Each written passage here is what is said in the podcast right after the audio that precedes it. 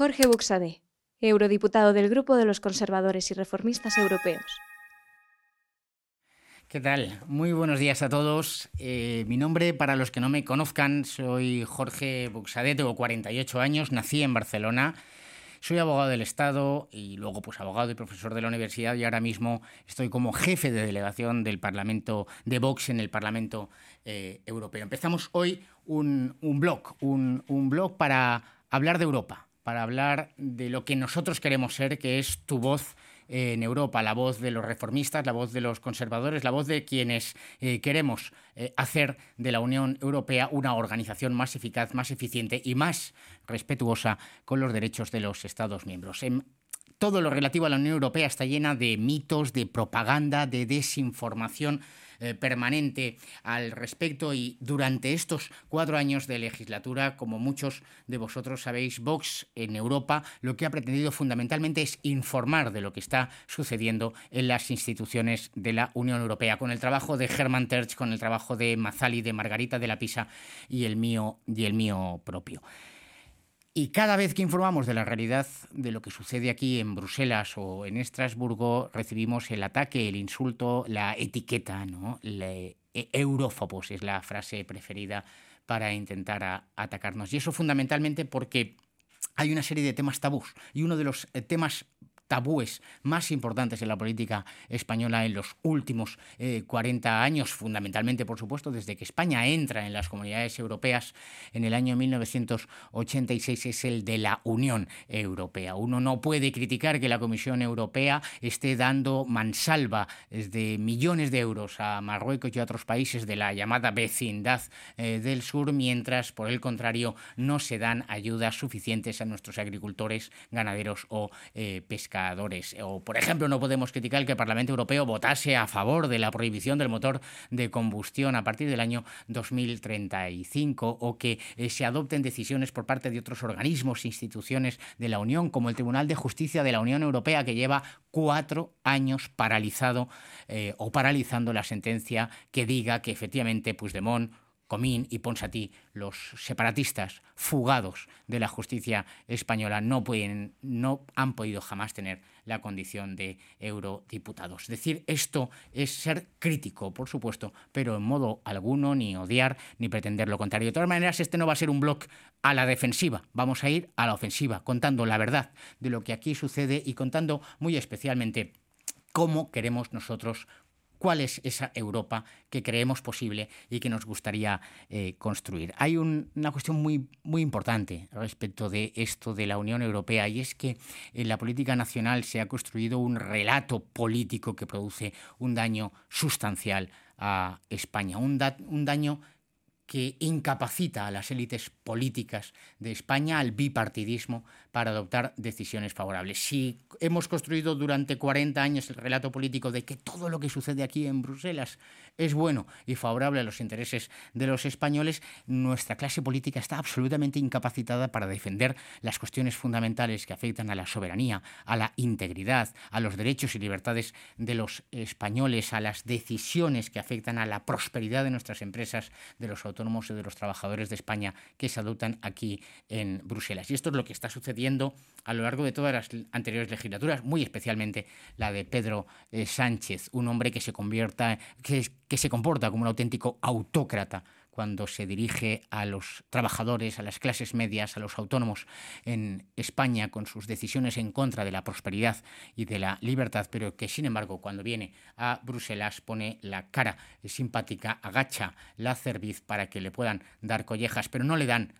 golpes a Sánchez, sino que le golpean a la economía española y a la libertad de los españoles. Y eso es lo que nosotros queremos ser lo que hemos pretendido ser durante estos eh, años y lo que queremos seguir siendo a partir de las próximas elecciones europeas del 9 de junio de 2024. Tu voz en Europa, la voz de quienes eh, tienen como principal objetivo defender los intereses, las necesidades, los anhelos, las aspiraciones, los sueños de los españoles en el ámbito de las instituciones de la Unión eh, Europea. Y eso, eso es exigente eso requiere un esfuerzo, requiere eh, efectivamente asumir la crítica y estamos dispuestos a hacerlo, porque nosotros creemos de verdad que Europa son sus naciones y que solo, por tanto, quien es un auténtico patriota, quien pone por encima de todos los intereses de sus compatriotas, de nuestros vecinos, de todos los españoles, es quien puede defender realmente los intereses de España en las instituciones de la Unión y quien, fundamentalmente, es un verdadero europeísta. No puede ser europeísta quien no defiende a su nación, si Europa son sus naciones. Y a lo largo de pues estos programas iremos explicando desde cuestiones muy importantes que afectan a la historia y a la propia constitución de las instituciones de la Unión hasta casos concretos, situaciones específicas que estamos viviendo aquí en Bruselas y en Estrasburgo. Decía yo efectivamente que nuestras élites políticas, el bipartidismo de Partido Popular, de Partido Socialista y por supuesto esos partidillos que han ido girando alrededor y que siempre han sido muleta de unos y de otros, desde los verdes hasta los llamados liberales, donde está eh, Ciudadanos y con toda seguridad toda la playa de, partidos separatistas anti-españoles están incapacitados para defender los intereses de España en la Unión Europea. Voy a poner dos, ejemplos, ¿eh? uno muy reciente.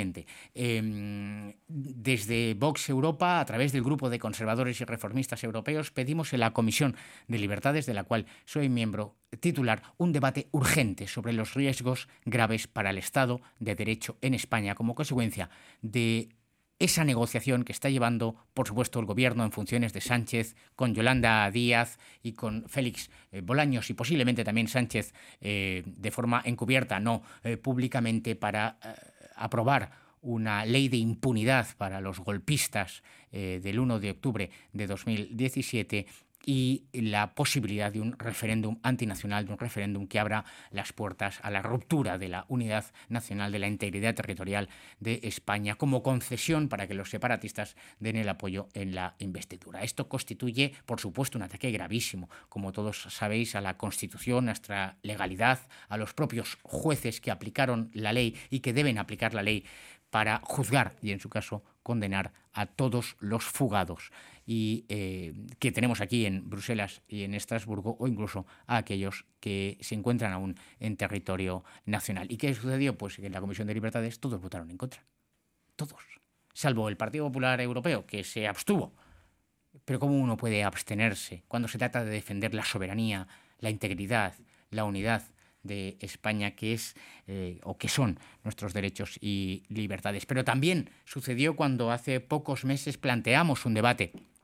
en el Pleno de Estrasburgo para que se hablase de ese caso macabro en el que un islamista eh, degolla a un sacristán en Algeciras. Todos los grupos, esos mismos, los del consenso progre europeo, populares, socialistas, verdes, liberales y por supuesto la extrema izquierda europea, votaron en contra, dejándonos solos. No se puede hablar, ellos consideran, de inmigración, no se puede hablar de seguridad, no se puede hablar de bajadas de impuestos, no se puede hablar de legalidad, de respeto a las constituciones y a las decisiones de los jueces. ¿Y por qué? Pues por una cuestión muy sencilla que también vamos a ir viendo a lo largo de este blog, porque las élites tienen un plan, un plan que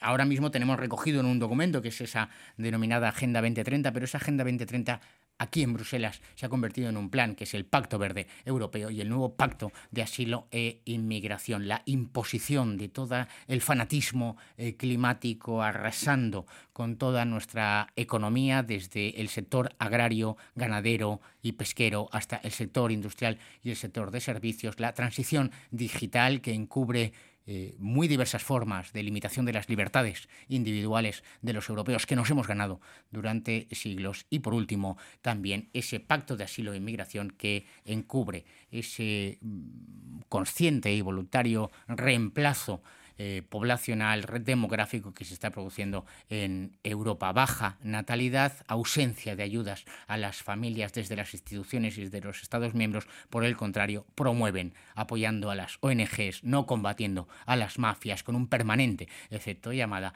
los procesos de inmigración masiva. Les da igual, legal o ilegal. De todo esto vamos a hablar en este blog Tu voz en Europa